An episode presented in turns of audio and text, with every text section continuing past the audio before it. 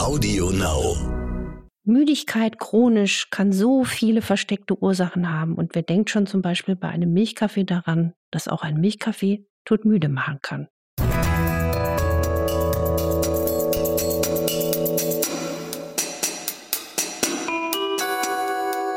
Dr. Anne Fleck, Gesundheit und Ernährung mit Brigitte Leben.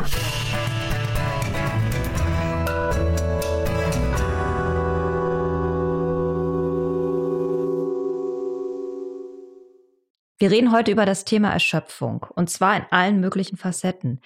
Wenn wir uns ständig müde fühlen, wenn wir immer wieder Infektionen haben oder wenn wir reizbarer sind als normalerweise. Das kennen wir alle und vor allen Dingen jetzt in den Pandemiezeiten. Da sagen ja ganz viele, eigentlich erlebe ich so gut wie nichts, ich mache viel weniger und trotzdem bin ich dauernd müde und erschöpft. Also Anne, wir reden darüber, was da los ist. Das klären wir heute. Wir, das sind Dr. Anne Fleck, genannt Doc Fleck. Ich bin Internistin, Rheumatologin und Präventivmedizinerin und mein Herz schlägt dafür, Menschen gesund zu halten, damit sie ein glückliches und erfülltes Leben führen können. Und ich bin Maike Dinklage, Redakteurin bei der Brigitte Leben. Das ist das neue Coaching-Magazin mit Anne Fleck. Und äh, die Brigitte Leben könnt ihr bestellen und zwar unter www.brigitte.de Schrägstrich Brigitte-Leben. Ich glaube, Erschöpfung ist derzeit wirklich so eine ganz typische Pandemieerscheinung. Ähm, ich bin geistig irgendwie weniger angeregt, mir fehlt der Austausch. Irgendwie führt das bei ganz vielen zu dem Gefühl von Dauermüdigkeit. Kenne ich übrigens auch selber.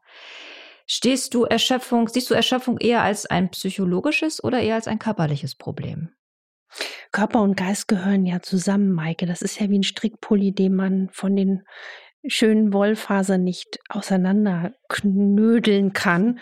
Und deswegen Körper und Geist gehören immer zusammen. Und natürlich sind wir gerade in dieser sehr verrückten Zeit besonders erschöpft weil wir auch eine gewisse Monotonie haben. Uns fehlt die Abwechslung, der Austausch, die Anregung. Es ist auch erschöpfend, denke ich, weil wir uns alle so ohnmächtig fühlen und eine gewisse Ratlosigkeit sich breit macht. Ne? Wie hält uns das Virus noch in Atem oder wie gehen wir mit diesem Virus in unserem Leben um? Was ich aber auch sehe, dass es sehr oft so ist, dass Menschen, die chronisch müde sind, gern in die Psychoecke geschubst werden, wo sie eigentlich gar nicht hingehören. Also ich erlebe so viele Menschen schon seit Jahren, also auch vor der Corona-Zeit, in der Praxis, die mir erzählen, ich bin total müde, ich bin total schlapp und Niemand findet eine Ursache. Die klassischen Laborwerte sind normal und dann bekommen sie gesagt, es ist alles okay, aber es ist nicht alles okay. Und die werden so oft als Hypochonder oder Dr. Google-Kranke abgestempelt.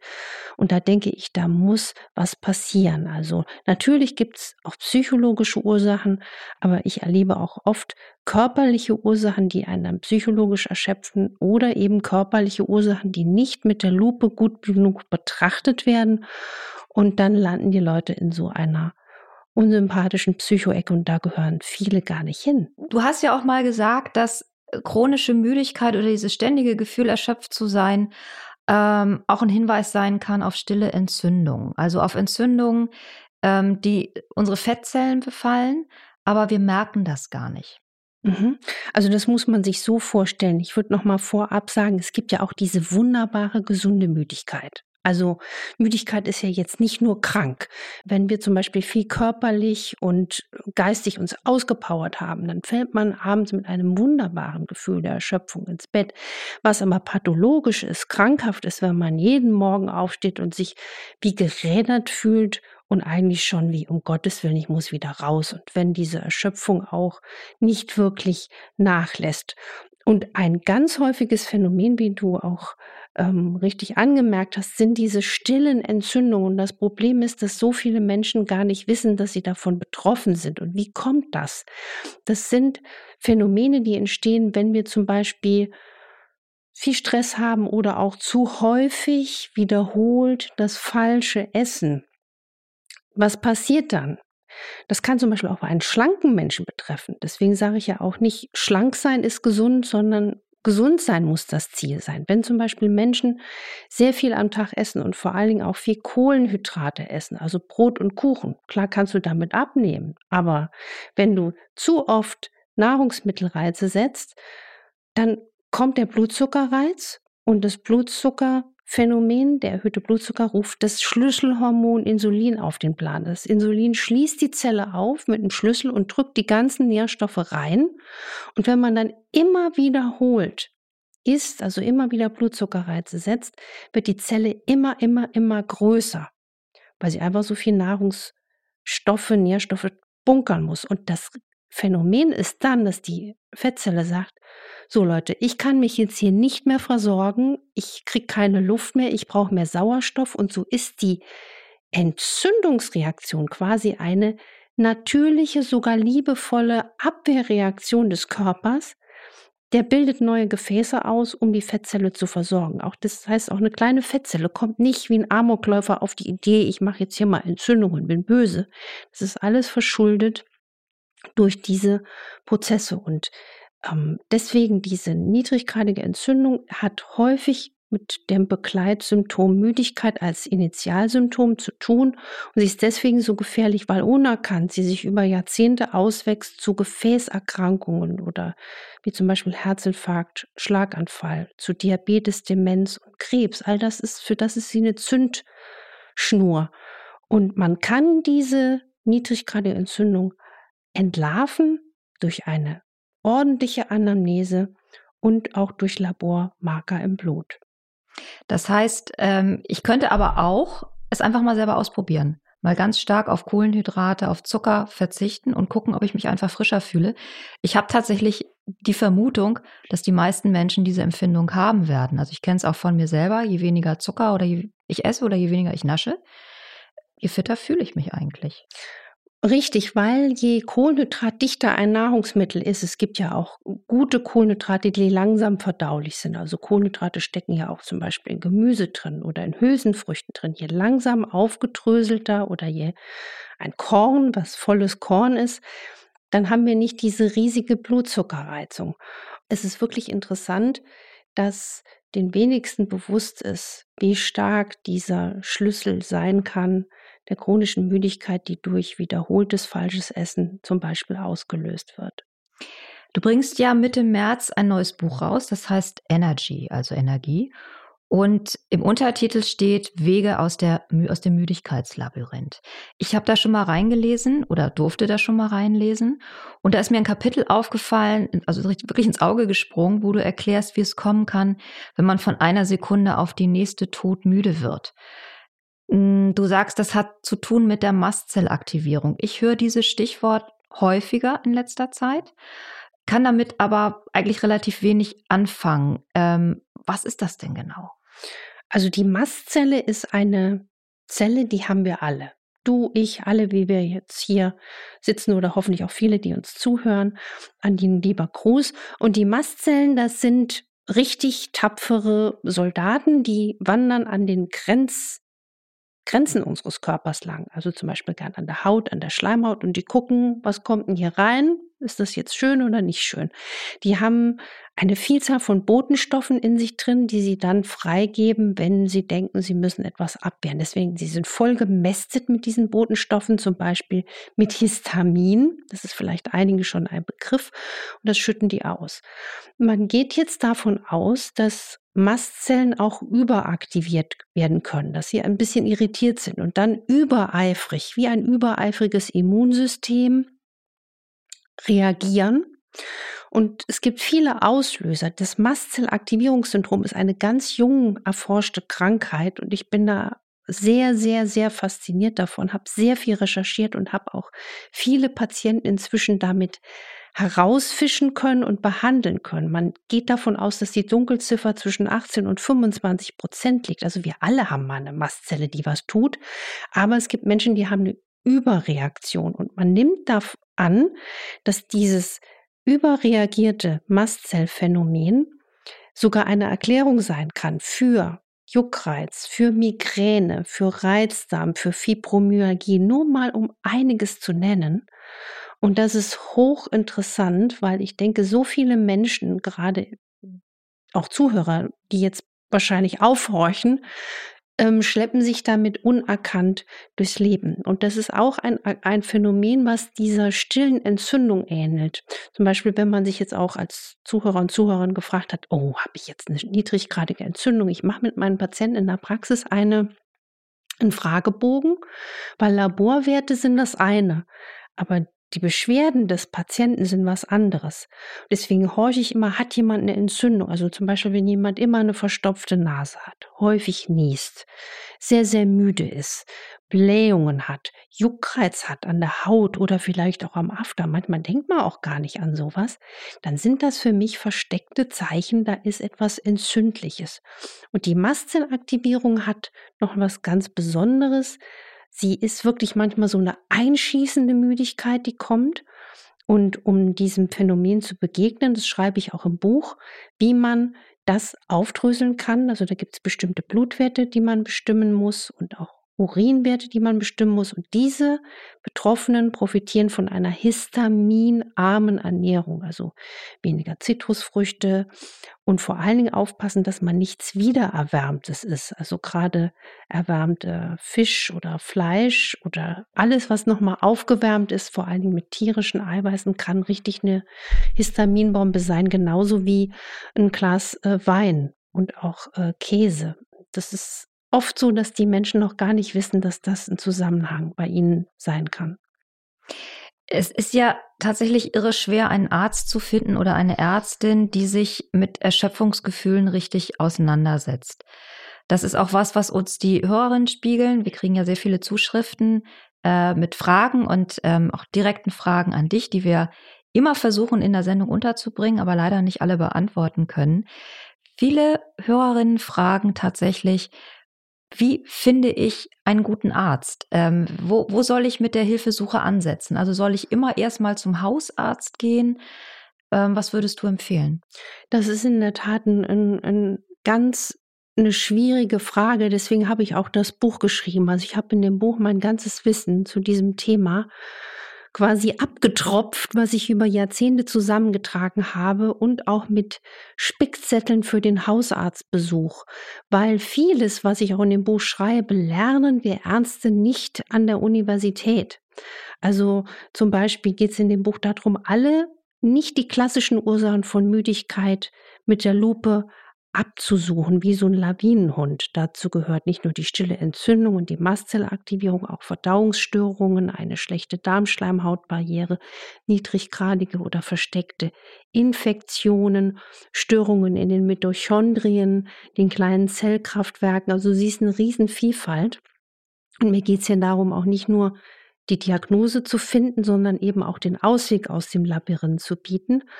Und so kann der Leser in diesem Buch auch schon viele Selbsttests machen, die ihn deutlich weiterbringen. Und ich würde immer danach gehen, den Arzt so auszusuchen nach Kompetenz und Menschlichkeit. Und ich habe auch die Spickzettel für den Hausarztbesuch so zusammengefasst und hoffe, dass damit auch viele Menschen bei ihrem Hausarzt zum Beispiel direkt konkrete Hilfe einfordern können. Ansonsten muss man sagen, wir stehen an einem Umbruch. Ich kämpfe ja für eine moderne Prävention. Wir leben leider in einem eher Krankheitssystem als in einem Gesundheitssystem. Wer krank ist, wenn Symptome da sind, so werden auch die Krankenkassenfinanzierungen definiert. Das alles, was in die präventive Achse geht, wird vernachlässigt. Und da muss sich was ändern. Und da hoffe ich auch, dass dieses Buch ich befürchte fast schon, es wird für viel Wirbel sorgen, weil viele dann auch bei ihren Ärzten aufschlagen werden, guck mal, könnte man nicht das und das machen. Und es ist auch für viele Heilberufler und Ärzte geschrieben,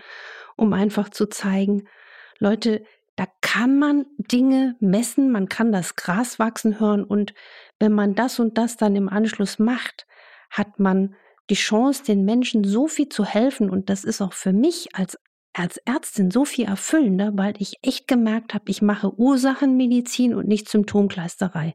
Also lange Rede, langer Sinn. Erstmal wirklich das, das Wissen sich erobern, mit Selbsttests die Lupe auspacken und dann gezielt bei einem Arzt nachfragen, ob das und das an Diagnostik möglich ist. Im Zweifel muss man dann aber auch in Kauf nehmen, dass man längere Wartezeiten hat oder weiter anreisen, um den Arzt dann des Vertrauens auch wirklich zu finden. Aber da gibt es so viele Engagierte, das weiß ich. Und ich hoffe, dass ich die Kollegen und Kolleginnen auch damit anstecken kann. Wir reden ja über Erschöpfung. Äh, manchmal helfen aber auch einfach ganz kleine Tricks. Ähm, hast du noch mal ein paar Tipps in Richtung Energiebooster? Also ein toller Smoothie oder ein super Obst, was sich immer eignet, um äh, Laune, Stimmung und Energie hochzubringen? Also was der Bringer schlechthin ist, und ich rede jetzt gar nicht vom Essen, ist die Atmung. In, Im Buch habe ich auch so viel über die Stressreduktion gesprochen und ein Satz, glaube ich, in dem Buch ist, wenn Sie irgendwas davon mitnehmen, dann denken Sie an Ihren Atem. Der Atem bringt uns unmittelbar Energie, weil er uns mit Sauerstoff versorgt und weil wir durch ein tiefes Einatmen in den Bauch, man kann ja auch mal die Hand jetzt auf den Bauchnabel legen und versuchen, den Bauchnabel zur Decke zu drücken, auf das Nervensystem einwirken, auf den Parasympathikus. Das heißt, wir drosseln unsere Stresshormone, versorgen uns besser mit Sauerstoff. Also der Atem ist eigentlich der Bringer für mich im Alltag für Sofortenergie. Auch ein Tipp ist, zwei Gläser Wasser auf nüchternen Magen am Morgen zwischen den Mahlzeiten trinken und nicht zu den Mahlzeiten, damit ich meine Verdauungsenzyme nicht verbessere und damit auch viel mehr Nährstoffe aus dem Nahrungsbrei aufnehmen kann. Und auch ein toller Tipp, den ich liebe, ist einfach bestimmte Akupressurpunkte. Ich bin ja auch ausgebildet in, in traditionell chinesischer Medizin. Da gibt es ein paar Punkte, die man drücken kann. Das spürt man lustigerweise sehr schnell. Einer ist zum Beispiel hier der Tarzanpunkt. Wenn man sich also auf den Tarzanpunkt auch mal richtig bisschen klopft oder noch parallel vielleicht mit einer Hand die Arminnenseiten beklopft oder einfach auch mal den Körper ne, bisschen schüttelt, aufstehen und durchschütteln. Dann hat man der, sofort. Wo, wo, ist der Tarzanpunkt? Ähm, vielleicht nochmal einen Tarzan-Film könnte man nochmal gucken. Ach so, du meinst oh, da, wo sich, ah, genau, wo, wo sich da genau, wo der Tarzan, äh, wo der Tarzan sich an die Brust klopft. Also die, die die Mediziner nennen das das Sternum, das Brustbein. Und da mal so richtig bisschen draufklopfen, das bringt wirklich was. Was ja auch im Yoga tief beatmet wird. Ja, und noch ein super Tipp, äh, morgens im Bad kann man das machen. Man kriegt über das Ohr eine Energie oder einen Einfluss auf den gesamten Körper. Das lehrt ja auch die Ohrakupunktur, dass der gesamte Körper am Ohr abgebildet ist. Das heißt, wenn man das Ohr einfach mal liebevoll durchknetet und jetzt gar nicht systematisch irgendwie denken, aber Hauptsache jedes, jede, jede Furche des Ohrs, Innen- und Außenohr sind mal betastet, dann wirst du sehen, Maike, du hast dann irgendwie mal eine Minute knallrote Ohren. Aber das gibt einen ganz großen Einfluss auf den gesamten Körper. Ich bin danach wirklich mit feuerroten Ohren super energiegeladen. Lass uns noch einmal kurz zurückkommen ähm, zu deinem Tipp, zum Essen nichts zu trinken. Ähm, ich habe mal gelernt, dass man gerade, wenn man auch solche Dinge isst wie Leinsaat und so weiter, dass man dazu ganz viel trinken muss, damit die Sachen quellen können. Auch dazu haben wir Hörerinnen Fragen bekommen, die gerade beim Frühstück es schwierig finden, nicht zu trinken, weil sie da solche Dinge wie Leinsaat eben auch zugunsten der Verdauung zu sich nehmen. Also das ist natürlich ein Einwand, wenn man jetzt mit, mit Leinsamen, Chiasamen arbeitet zum Frühstück. Das ist übrigens ein super Energiebringer, das richtige Frühstück oder Spätstück noch besser verzehrt, wenn es eben da schon mit Kohlenhydraten eingespart wird dann brauchen die natürlich viel Wasser, um gesund zu quellen. Aber man kann genauso gut auch vor dem Frühstück 10, 15 Minuten vorher schon mal eine große Menge trinken. Und wenn man jetzt zum Beispiel Leinsamen speziell mit Wasser trinkt oder aufgelöst trinkt, dann nimmt man das natürlich mit Wasser. Aber die meisten vergessen, dass man, wenn man jetzt zum Mittag isst oder zum Abend isst, dass man eigentlich auch viel besser zwischen den Mahlzeiten trinkt. Jetzt die Leinsamengeschichte mal ausgeklammert. Was ich mir wünschen würde. Ja, ich wünsche mir, dass die chronische Müdigkeit nicht mehr so durchgewunken wird, dass sie viel größere Aufmerksamkeit bekommt in der Öffentlichkeit und auch in, in unserem Gesundheitssystem und dass viele, viele Menschen hoffentlich sich auf den Weg machen, die Ursachen zu erspüren, um dann auch einen für sie passenden gesunden Ausweg zu finden. Denn ich weiß, es ist möglich, aber man muss den ersten Schritt machen. Ich hoffe, euch hat unsere Folge Spaß gemacht heute. Wenn ja, dann abonniert uns ähm, doch auf Audio Now oder auf einer der anderen Plattformen und schreibt uns eine Bewertung auf iTunes. Wenn ihr Fragen habt, schreibt uns gerne eine Nachricht an infoline.brigitte.de. Und nächste Woche sprechen wir über Autoimmunerkrankungen und wie wir unseren Körper helfen können, damit fertig zu werden oder wie wir dafür sorgen können, dass wir sie gar nicht erst bekommen. Wir freuen uns auf euch. Tschüss. Bleibt gesund und macht was draus. Tschüss.